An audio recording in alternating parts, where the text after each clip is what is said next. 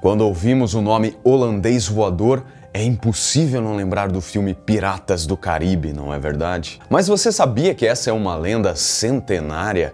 E há quem diga que não é lenda coisa nenhuma, mas sim realidade. Fala, abduzidos! Tudo bem com vocês? Eu sou o Marcos e hoje vamos conhecer a história de um navio condenado a navegar para sempre. A sombria lenda do holandês voador. Bom, eu particularmente adoro esse tipo de lenda, por isso que eu resolvi trazer aqui para vocês. Então, se você é novo por aqui curte esse tipo de assunto, aproveita para fazer sua inscrição aqui no canal. Se você já é um abduzido veterano, também confira aí sua inscrição. Já deixa um like nesse vídeo aqui para ajudá-lo a navegar melhor pelos assombrosos mares do YouTube. E se puder, galera, considere aí a possibilidade de se tornar um membro aqui do canal Insólito. Vamos juntos fortalecer a corrente do terror, fazer o canal existir, combinado? Então, vamos aos fatos. Então, pessoal, tava aqui editando o vídeo e percebi que eu mosquei! Esqueci de falar da grande collab Criadores do Terror, da qual eu faço parte. Tem outros, vários canais de terror super bons. Os links estão todos aí na descrição. Mas hoje eu queria destacar o canal do meu amigo Chamalzinho, um canal top com conteúdo criminal, além de outras coisas. Então dá uma passada lá, confere o canal, se inscreve, comenta, combinado? Agora sim, vamos aos fatos.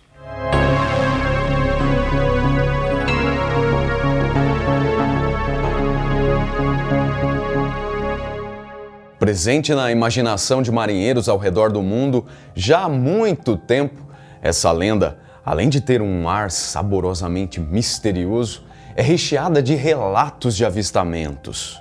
E como não podia ser diferente, com esse tom soturno e centenário, o holandês voador serviu de inspiração para dramaturgos, escritores e muitos outros artistas ao longo de muitos anos. Mas é bem verdade que a lenda teve, há menos de 20 anos, o seu apogeu e consolidação na cultura pop no navio comandado pelo Lovecraftiano capitão David Jones no incrível filme Piratas do Caribe. Mas, apesar do filme ter contribuído muito para tornar o holandês voador ainda mais conhecido, foi lá em 1790 que o lendário navio apareceu pela primeira vez em um relato escrito. Foi na obra traduzida livremente como Viagens em várias partes da Europa, Ásia e África durante uma série de 30 anos de John MacDonald. O escritor menciona o navio dizendo: O tempo estava tão tempestuoso que os marinheiros disseram ter visto o holandês voador. Mas então, como será que essa lenda surgiu? Segundo uma das versões, em 1680, a embarcação, que ficaria famosa como navio fantasma, era comandada pelo capitão Hendrik van der Decken e fazia o trajeto de volta à Holanda carregado com especiarias da Índia. Durante a jornada, o navio foi surpreendido por uma forte tempestade quando estava fazendo o contorno do Cabo da Boa Esperança. E foi aí que uma das lendas marítimas mais assustadoras teve seu início. Essa versão diz que Vanderdecken decidiu enfrentar a tormenta, dizendo que iria navegar até o dia do juízo final, meio que desafiando a tempestade e o mar furioso.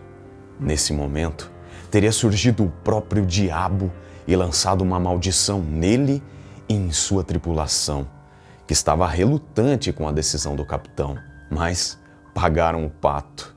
O destino de todos a bordo estava terrivelmente traçado pelas palavras proferidas pelo próprio Vanderdecken: navegar pelos mares até o dia do juízo final, sem poder atracar em nenhum porto. Mas, apesar disso, como em todo bom conto, foi dada ao capitão uma chance de redenção. A cada sete anos, ele poderia ir em terra firme para tentar reverter o terrível destino. O objetivo era conquistar o amor fiel de uma mulher. Dentro dessa versão, existem algumas variantes, como por exemplo, o lugar onde ocorreu o fato, o nome do capitão, a entidade que teria aparecido. Aliás, há várias outras pequenas versões parecidas da lenda. Uma dessas variações cita que o ser que apareceu no navio era do bem, na verdade, uma espécie de anjo que teria aparecido para ajudar e atender às súplicas dos marinheiros desesperados. Mas o capitão, um espírito ruim, não aceitou a ajuda e ainda praguejou o ser e o atacou, o que acabou atraindo para ele e para os outros pobres coitados uma maldição. Já nas regiões caribenhas, nos trópicos equatoriais, a versão da lenda é mais parecida com a versão retratada no filme Piratas do Caribe. Por isso, inclusive, eu não vou nem entrar muito aqui em detalhes, pois é praticamente igual ao que é contado no filme. Nessas versões, lá no século 17, os marinheiros acreditavam que Dave Jones era o capitão do holandês voador. Dave, uma espécie de demônio do mar traiçoeiro que tem poder de atrair tempestades, fazer com que os navios errem as rotas, entrando em correntes marítimas perigosas, sempre buscando o naufrágio dessas embarcações despreparadas, para que pudesse tomar a alma dos náufragos. Mas e na vida real? Será que temos algum relato de avistamento do lendário navio fantasma?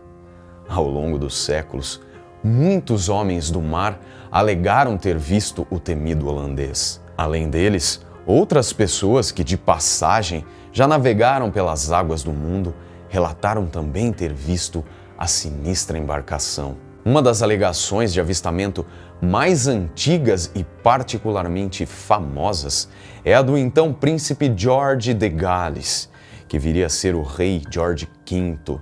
Na década de 1880, George fazia uma viagem de barco com seu irmão, o príncipe Albert Victor de Gales, e seu tutor John Neil Dalton. Mal sabia ele que avistaria algo tão surpreendente quanto assustador. Em seu diário, o futuro rei escreveu: Às quatro da manhã, o holandês voador cruzou a nossa proa. Uma estranha luz vermelha, como a de um navio fantasma todo aceso, no meio do qual iluminava os mastros, mastros e velas de um brigue a 200 metros de distância destacavam-se em forte relevo. Quando ela subiu na proa a bombordo, o oficial de guarda da ponte a viu claramente. Outro homem foi enviado imediatamente ao castelo de proa, mas, ao chegar, não havia vestígio nenhum, nenhum sinal de qualquer navio material que pudesse ser visto perto ou bem ao longe no horizonte, mesmo a noite sendo clara e o mar calmo. Outro relato aconteceu durante a Segunda Guerra Mundial. O contra-almirante nazista Karl Donitz, oficial de alto escalão do exército alemão, reportou aos seus superiores que uma das suas tripulações comunicou que não iria participar de uma viagem a Suez, pois havia avistado o holandês voador. Mas além dos relatos, nós também temos referências culturais do famoso navio, que não são poucas, aliás. O compositor alemão Richard Wagner, por exemplo, criou uma ópera em homenagem ao holandês. No cinema, como eu já disse, foi perpetuado no longa-metragem Piratas do Caribe. Podemos encontrar também o navio e o capitão Vanderdecken da primeira versão da lenda no mangá One Piece. E também no seriado O Elo Perdido, ele aparece. Enfim, eu não sei porquê, mas essas lendas, como eu disse lá no início, marítimas assim, são as minhas preferidas. Imagine você navegar em alto mar séculos atrás. O fato em si já é tenebroso. O oceano é um mundo de sombras à noite. Uma aventura e tanto abduzidos. Agora, para você, o holandês voador é uma embarcação fantasmagórica que realmente navega pelos mares, levando mau presságio aos marinheiros? Ou não passa de uma lenda um mito. Ou quem sabe ainda uma ilusão de ótica causada pelo medo, lenda ou não, por toda essa névoa que envolve a história, que parece provocar a mente que é incapaz de correlacionar tudo isso e que tem como palco as sombrias águas do mar, o holandês voador faz jus ao título do mais famoso e temido navio fantasma do mundo. Se você gostou desse vídeo, deixe um like Inscreva-se no canal para acompanhar mais vídeos como esse. Eu vou ficando por aqui. Obrigado por assistir e até o próximo vídeo.